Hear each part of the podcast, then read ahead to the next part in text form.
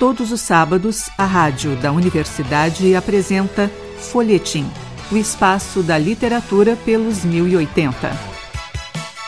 Folhetim, produção do Departamento de Jornalismo da Rádio da Universidade.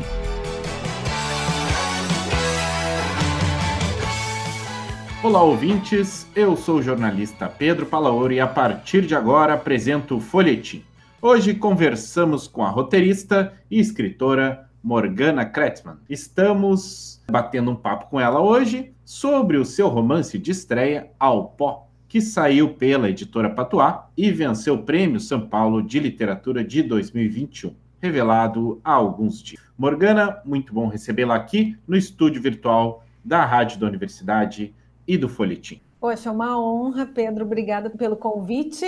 É, bom dia a todos os ouvintes da Rádio Universidade. Bom dia para ti também. Morgana, como que está sendo aí já no teu romance de estreia receber um prêmio tão importante quanto esse, né? Prêmio São Paulo, uh, com um romance que sem dúvida merece todas as, as condecorações, né? Um romance que trata de um assunto super atual, super uh, importante de ser abordado e que cada vez mais a gente tem a chance né, de debater abertamente. É, é, ainda não caiu a ficha, Pedro, em relação ao prêmio. A vida segue normal. Eu estou no corre aqui em São Paulo, eu não parei de trabalhar.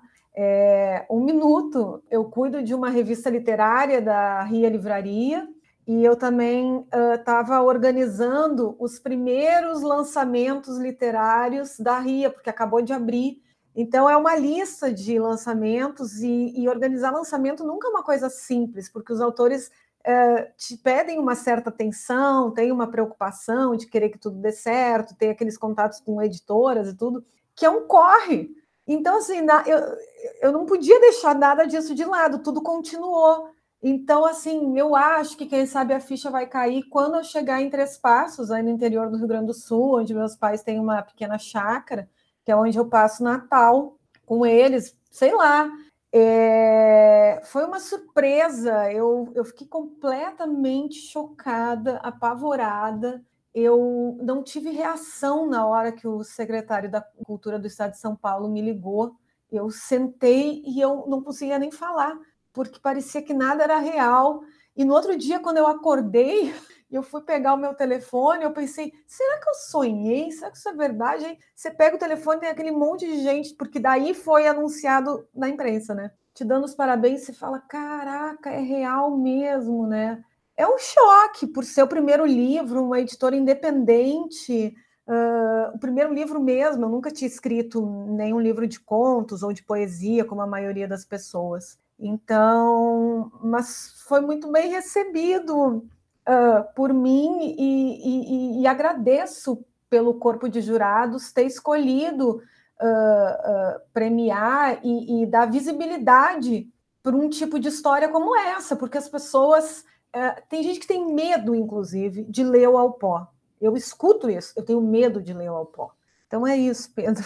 Morgana, o teu, teu livro trata né, de uh, abuso sexual na infância, que é um tema assim super delicado, né, e que exige em muitos casos uh, na ficção ou na ou próprio no jornalismo mesmo uma, um tratamento muito delicado uh, do assunto para com as pessoas que sofrem com isso ou já sofreram ou, e sobre como abordar esse tema, tendo em vista que é um tema que precisa ser cada vez mais debatido, né? Qual que é, qual que é o teu sentimento, né, e a tua forma de lidar com isso na forma de ver o teu texto, né? Entender como fazer isso da melhor forma, como contar isso, porque é interessante o quanto no teu texto existe uma uh, uma crueza nessa história, né? Mas ao mesmo tempo uh, uh,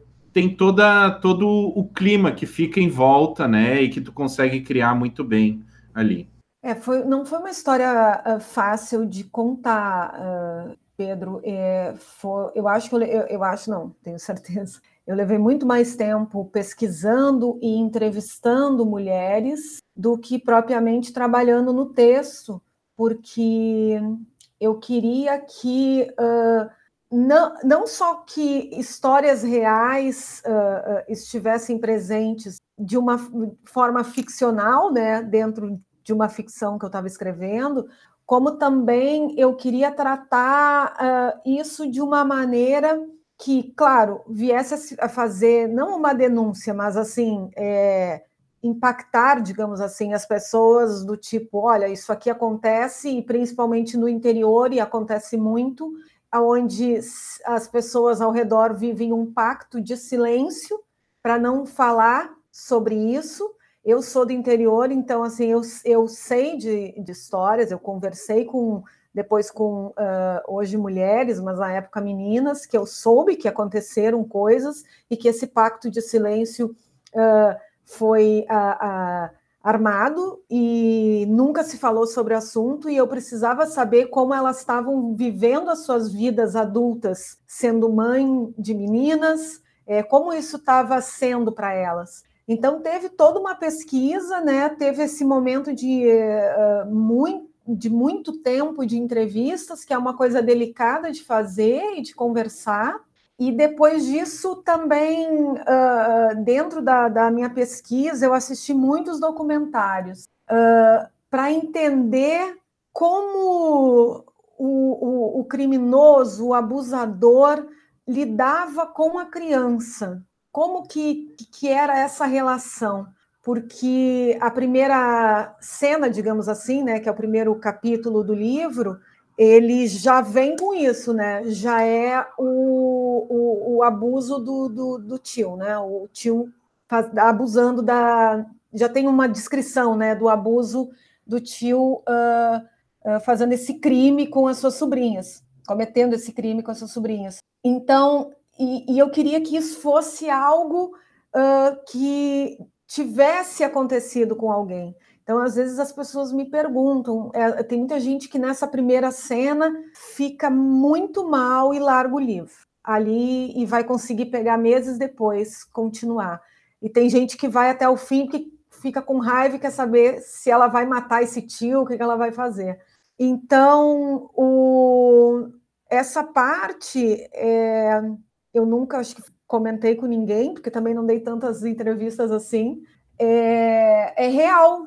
É, eu não vou falar sobre o que, é, quem o livro vai saber, mas é real. É, essa era uma das maneiras é, que um médico de uma uh, uh, seleção olímpica, de ginástica olímpica dos Estados Unidos, é, molestava e abusava das ginastas crianças. Então, é real. Ah, as pessoas pensam que é essa parte é ficção e que eu tirei isso da minha cabeça, mas não, é infelizmente é a mais pura verdade. Morgana, uma questão que tu, que tu trouxe aí e que chama bastante atenção no livro e que é a questão de do quanto isso, essas questões uh, íntimas uh, do interior do país vêm à tona de uma forma diferente, né? Uh, a forma como elas vêm uh, nas grandes cidades, nas grandes metrópoles. Uh, tu fala aí de um pacto de silêncio, e, é, e é interessante a gente perceber o quanto essas histórias nessas comunidades menores se tornam muito mais destacadas, né? Fica muito mais evidente aquilo que acontece, porque todo mundo está prestando atenção e mesmo assim não, não existe né, uma denúncia como que é abordar isso, né? Tendo em vista que tu é uma pessoa que conhece o interior muito bem uh, e, e agora vive, né, numa grande cidade e, e também a gente acaba convivendo com situações assim, mas de uma forma diferente. Né? É, Pedro, eu não gosto de pensar que eu fiz um livro denúncia, porque não é isso. Eu fiz um livro de ficção. Esse livro ele começou, por incrível que pareça, como um roteiro de cinema quando eu estava me formando como roteirista na PUC do Rio de Janeiro. E logo no início eu percebi que isso poderia virar um romance e que eu conseguiria trabalhar a linguagem como eu queria trabalhar muito melhor na forma de romance, então eu comecei, a, mudei e comecei a trabalhar isso como um romance. É, agora, eu sendo do interior, eu, eu, eu, eu percebo que. Eu, isso também não é só no interior, isso também tem em cidades grandes, isso tem na periferia de cidades grandes e tem não só na periferia, tem na burguesia também. É, tem um livro uh, do Jonathan Franzen, Jonathan Franzen que se chama Liberdade e que ele tem um, um trecho do, do, do, livro que trata um pouco disso, assim, de uma família burguesa, de uma menina que é abusada sexualmente, e o que, que a família faz? Faz a menina se mudar para outro país, porque a culpa, a vergonha é sempre da mulher, nunca é do homem, e a gente está em 2021 e isso não mudou. É, para esse tipo, para esse grupo de pessoas, né? Para essas pessoas, a, a, culpa continua sendo da mulher, a vergonha do que aconteceu continua sendo da mulher. A quem é apontada como uh, a pessoa estuprada e isso acaba virando como se fosse uma tatuagem na testa, né? Você vai passar o resto da vida como sendo aquela pessoa, se você quiser continuar morando naquela pequena cidade do interior ou naquela pequena comunidade e, ou bairro da sua cidade, é, é sempre é a mulher. A mulher é apontada por isso e mesmo aquelas que decidem denunciar, aquelas que decidem passar pelo constrangimento e, e, pela, e pela dificuldade que tem de fazer uma denúncia, de ir até uma delegacia, de fazer o processo todo, elas continuam sendo a, a, a, a, vítima que é apontada como a, o que aconteceu. Então, assim, essa é uma coisa que. essa é uma das rodas que tem que ser quebradas dentro desse nosso patriarcado. A gente tem que começar a apontar o homem que fez isso. Ele tem que ser a, a pessoa apontada e que tem que estar com essa tatuagem na testa e que tem que viver com esse peso, né? E não a mulher. Por isso que assim, ao mesmo tempo, o livro defende, assim, posso falar entre aspas também, a mulher que não denuncia, porque ela tem o direito de não denunciar. Ela tem o direito de denunciar, mas ela tem também o direito de não denunciar. Ela tem o direito de fazer o que ela quiser com aquilo que aconteceu com ela. E muitas vezes o tribunal moralista, principalmente das redes sociais, não lida bem com isso, com o não denunciar, né? Elas estão sempre, não, você tem que denunciar, tem que denunciar. Se eu acho também, se puder, denuncie, mas você não é obrigada a denunciar, porque é um processo doloroso. É, conversei também, entrevistei muitas uh, mulheres, uh, muitas uh, meninas jovens, assim, saindo da adolescência, que optaram por denunciar e não foi um processo. Não, não tem nada de. Uh, que, que elas saíram de lá como super-heroínas. Elas saem destruídas. É muito difícil, principalmente se você chega no interior, numa delegacia onde não tem uma mulher trabalhando, são só homens. E Morgana, agora, retomando uma coisa que tu falou no início dessa tua última resposta, é, como que foi para ti pensar esse, essa história em um romance e não em um roteiro, né? Esses tempos eu conversava aqui com o, o Carlos Gerbasi, né? E ele mencionou também o quanto é diferente compor um roteiro de uma história ficcional escrita tendo em vista que os, os cenários não precisam ser, ser pensados sem o orçamento, né? Que na, na história do roteiro precisaria. Como que é pensar né, a ficção é, no romance, na literatura escrita, é, ao invés do roteiro? Ah, eu acho que o, o, principal é justamente isso que o Gerbasi falou. Você não precisa pensar. Porque quando você está escrevendo um roteiro, a produtora, ela, a primeira coisa que ela vem e fala, né? Eu sei que acabei de escrever essa série para a Disney. A gente teve muitas reuniões com a produção e tudo, e as pessoas sempre dizem, gente, pensem um pouquinho na produção, não deixe de pensar. Porque assim, eu estava escrevendo uma série de ficção. Você imagina, ah, sei lá, uh, o Rio de Janeiro, tô, não é sobre isso a série, tá? Tô usando um exemplo. O Rio de Janeiro explode. Querida, não dá para o Rio de Janeiro explodir, porque a gente não tem esse orçamento. Então, assim, a, a, liberdade de escrever um romance, uma novela, como é o, o caso do Alpó, é, é muito maior do que escrever um roteiro, porque você não precisa pensar na produção, você não está pensando no ator que vai fazer aquele personagem, é, você não está pensando na estrutura dos três atos, você não está pensando na jornada do herói, por mais que quando se escreva, eu que, que obviamente, né, minha formação é como roteirista, é, é claro que isso acaba surgindo no livro, mas o livro, o, o, no romance, mas o romance te dá uma liberdade muito maior, tanto que eu coloquei esses sonhos loucos aí no meio, que são esses contos, esses sonhos que a, a, a Sofia tem, que é uma liberdade que, se uh, uh, esse livro virar filme, eu não sei, eu não sei o que, que o roteirista vai fazer. Mas assim, eu tive essa liberdade poética de poder colocar, inclusive, é, é, essas partes que são, na minha cabeça, são os pesadelos de Sofia, que continuam perseguindo ela, não só no Rio de Janeiro, quando ela foge para lá, como também perseguindo ela no sono, os pesadelos de Sofia perseguem ela o tempo inteiro.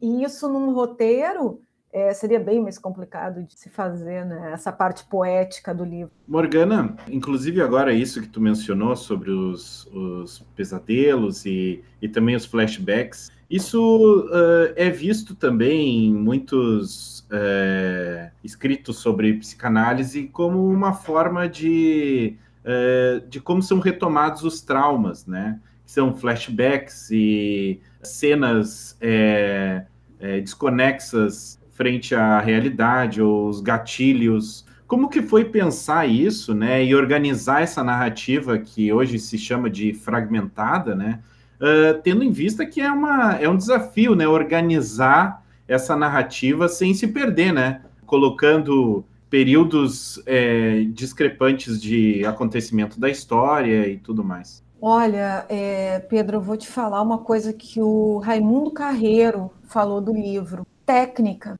muito estudo para escrever e técnica, técnica de narrativa. Eu, eu, eu tentei uh, não. Teve uma versão, teve várias versões desse livro, mas uma das versões, é, ela era uma versão bem mais caótica. Não tinha, ela era uma versão que ela não estava nessa ordem cronológica que o livro foi lançado e, por exemplo, não tinha, além de não estar nessa ordem, é, não tinha a, no, no, nos títulos o ano. Então a pessoa lia e não sabia a pessoa lia e eu achava bom isso. Eu falava, não, é isso que eu quero, quero que a pessoa esteja confusa, esteja alcoolizada lendo esse livro, como Sofia tá, porque Sofia tá alcoolizada, a, a fuga dela é no álcool. E, né? Então, assim, no álcool, no sexo, na, na né? Eu queria que fosse. Então, assim, tava essa coisa caótica, assim, e as pessoas liam, e eu mandei para alguns escritores, amigos, né? Editores, amigos, e eles diziam: olha, é difícil de entender, mas eu gosto desse caos que você está fazendo. Eu falava assim, porque a cabeça da Sofia é um caos, eu queria que as pessoas. Mas daí os dois preparadores que eu tive, que foi o Paulo Scott e o Assis Brasil, os dois ficaram assim, Morgana, tenta colocar numa ordem mais cronológica, sabe? Tenta colocar numa ordem mais normal e coloca os anos, o, o, o, o ano em cada, como cada título, facilita para o teu leitor, faz com que o teu leitor não queira abandonar o teu livro no primeiro capítulo. E eu falava, não, aquela coisa de primeiro livro, né? Não, se é para abandonar, que abandone, eu não vou. E aí eu vou te falar, assim, é, eu mandei para patuar desse jeito, caótico, e aí o, o, o, Edu disse, olha, eu também gosto, Edu Lacerda, né, o meu editor da, da Patuá, ele falou, eu também gosto dessa coisa caótica porém é, é teu primeiro livro. As pessoas podem abandonar, porque é teu primeiro livro, elas não te conhecem, elas não têm nenhuma. Elas não vão ser boazinhas. E aí eu estava fazendo o curso do Assis Brasil aqui em São Paulo e o Assis insistindo. Aí a gente, num dos últimos dias de aula do curso, eu fui tomar um café com o Assis o Assis com meu livro na mão, assim, tijolão e tal, e falou: Morgana, faz isso coloca, coloca o ano e, e, deixa mais cronológico. Aí eu cheguei em casa, falei com o Paulo, o Paulo falou: é, é o que eu venho te falando. Aí eu mudei, arrumei todo o livro de novo, todinho, ficou nessa ordem que tecnicamente funciona. E aí eu mandei para o Edu, Edu falou: ah, então é isso, vamos lá, vamos publicar.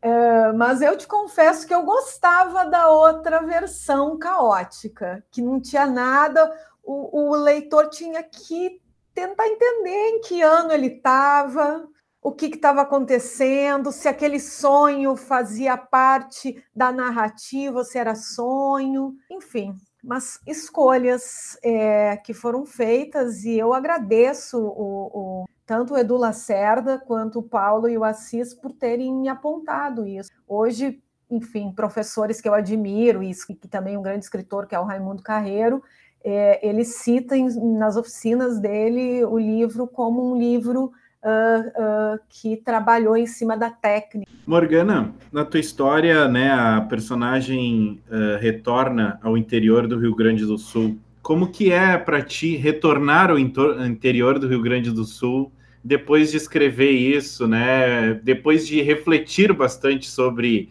é, como é o interior do Rio Grande do Sul uh, nas tuas histórias? Então, um, tem, tem várias coisas que acontecem assim, Pedro, e eu não sei como é que vai ser retornar agora, porque o livro, ele, ele, ele a, a, a mídia não deu um grande espaço para o livro, e eu acho bem normal, porque ninguém me conhecia como escritora.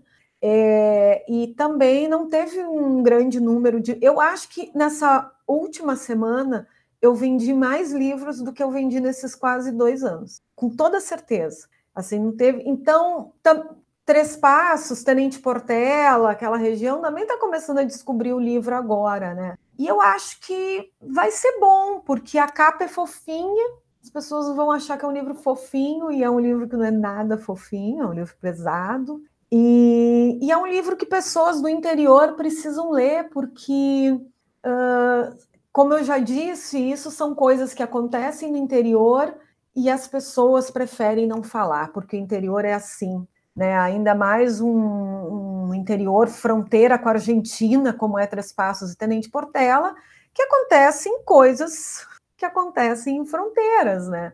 Claro que numa proporção muito menor, porque é uma cidade minúscula e não tem uma ponte que liga a Argentina, é uma balsa que funciona às vezes, às vezes não funciona, enfim. Mas, assim, é... claro que naquela época uh, que eu nasci, né, é... aquela região era muito mais machista do que é hoje. E, é... e era muito difícil para mim, que eu não sabia que eu era, eu não sabia que o, o, a, a minha raiva pelo que eu ouvia e pelo assédio que eu sofria e que eu via minhas amigas sofrerem, é, isso fazia de mim uma feminista. Né? Eu, eu, eu simplesmente ouvia que eu era muito braba. Você é muito braba. Mas é, é, era um assédio onde uma menina. É, é impressionante, uma menina de 12 anos andando na rua e sendo assediada por homens de 40. É, ainda, e hoje em dia eu vejo que não só em Tenente Portela, em Três Passos, mas em outras cidades do interior, as meninas elas estão mais empoderadas, elas estão gritando e dizendo não. E quando são chamadas de histéricas ou de bravas, elas dizem: sou sim, sou mesmo, e vou gritar.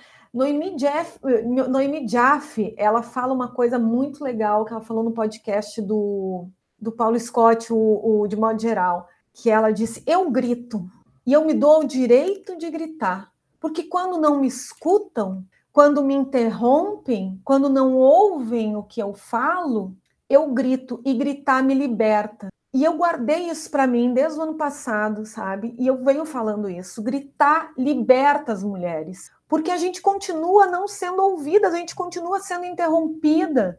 Então, assim, gritar liberta. Vamos gritar sim, cada vez mais e o quanto a gente quiser. Então, o, o, no interior, essas meninas, elas estão aprendendo a gritar sem medo. E eu acho isso uma coisa muito bonita, porque eu acompanho pelas redes sociais muitas meninas jovens lá da minha cidade do interior, e elas estão empoderadas, elas dizem não, não quero, elas usam a roupa que elas querem usar, e elas não aceitam mais uh, que passem a mão no corpo delas, como a gente, na nossa época, aceitava. E, e, e o mais que a gente podia fazer era dar um grito, xingar e ainda ser xingada de volta, porque uh, a gente que é louca, era, éramos as loucas, né? As brabas, que não aceitavam. É, eu sofri um, um, um, um assédio uh, com 12 anos que transformou a minha vida. E uh, é claro que esse livro também vem muito disso. É um cabeleireiro na minha cidade, um homem de, sei lá, trinta e tantos anos, 40 anos, num domingo à tarde, me pegou na casa dos pais da minha mãe, eu com 12 anos, para com 12 anos eu, eu, Morgana, ainda brincava de boneca com as minhas amigas, porque era outra época, cidade de interior, a gente com 11, 12 anos ainda brincava e me levou para uma volta de carro e me levou para o interiorzão da cidade, assim, num, numa estrada que só tinha árvores dos dois lados. E, e, o, e o, cara tentou me agarrar e, e, tentou abusar de mim. E eu pensei, cara, eu vou morrer agora. Agora é o momento em que eu vou morrer. Assim, foi um estado de choque completo e uh, eu, eu, só chorava e não conseguia abrir a porta e, e, não conseguia falar, não conseguia gritar, não conseguia dizer não. Então, hoje, para mim, é uma grande vitória o dizer não assim, para tudo, para qualquer coisa, porque eu não conseguia falar, não conseguia dizer a palavra não. E quando ele viu que, que, que ele não iria conseguir o que ele queria, apesar de ele ter me assediado, ter tentado me beijar, nunca tinha beijado ninguém, 12 anos, é, foi, foi, um horror aqui, foi um horror. E aí então ele me largou na casa dos meus pais. Eu nunca contei para os meus pais, porque se eu contasse para os meus pais, eu não sabia se eles iam acreditar em mim, se eles iam matar esse homem, se o meu irmão mais velho ia pegar uma arma, sabe? Quando você passa mil coisas na cabeça, uma tragédia familiar, e nunca contei. São coisas que eu venho contando depois que eu escrevi o livro, em algumas entrevistas, assim, e porque eu, eu, eu, eu não sabia como lidar com 12 anos. É, é, é muito difícil, Pedro. Ser mulher é muito difícil, mas a gente vai quebrar essa roda com a nova geração, eu espero. Com certeza, com certeza. Morgana, quero agradecer muito a tua presença aqui. Nosso programa está com o tempo se esgotando, mas gostaria que tu deixasse para os nossos ouvintes onde eles podem entrar em contato contigo, pedir autógrafos, conseguir o teu livro e tudo mais. Então, é, o Alpó foi lançado por uma editora independente. A editora Patois e o Eduardo Lacerda, eles fazem um trabalho muito importante para a nossa literatura, porque eles uh, lançam novos e nomes, nomes de pessoas jovens uh, que, assim como o meu, né? E, e, isso é uma oportunidade de se conhecer outros nomes uh, da, da, da, nossa literatura, uh, diferente de grandes editoras que dificilmente dão esse espaço, né? Então, e é uma editora que sobrevive da venda de livros. Então, assim, por favor, quem puder, óbvio, é, entre no catálogo da editora Patois, que é www.editorapatois.com.br. Lá vocês encontram o Alpó para comprar, assim como encontram outros livros da editora, e fazendo isso, vocês também estão fomentando a literatura contemporânea ou a nova literatura contemporânea, principalmente escrita por mulheres. E também, como segunda opção, se não conseguirem comprar pelo site da editora, como segunda opção, podem entrar na Amazon, que lá também o livro está para vender. E agora o Edu vai começar a fazer um trabalho com algumas uh, livrarias, porque para o Edu deixar em livrarias o lucro é muito pequeno para ele, assim, quase zero. Mas como o Alpó ganhou o prêmio e uh, uh, vai ser feita uma tiragem né, de exemplares maiores e a compra está maior, então em algumas livrarias, a partir de janeiro, uh, algumas livrarias maiores, de eu como Martins Fontes, deve-se conseguir o livro também. Mas se puderem comprar pelo site da editora, uh, a colaboração, digamos assim, com a editora é maior. E me encontrem nas redes sociais, eu estou no Instagram, no Twitter, No Facebook eu não entro muito, então é melhor Instagram e Twitter.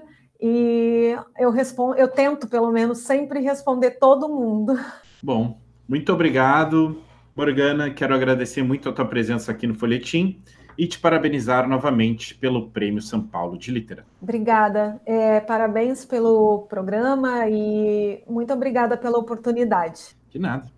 Hoje, no Folhetim, conversamos com a roteirista e escritora Morgana Kretzmann e falamos sobre o seu romance Ao Pó, obra que saiu pela editora Patois e venceu o Prêmio São Paulo de Literatura de 2021. Para ouvir e compartilhar todos os nossos programas, acesse o site urgs.br/folhetim. Eu sou Pedro Palaoro e a apresentação e edição deste programa foram minhas. A produção foi de Débora Rodrigues. O Folhetim volta na próxima semana. A todos os ouvintes desejamos uma semana de ótimas leituras. Folhetim, produção do Departamento de Jornalismo da Rádio da Universidade.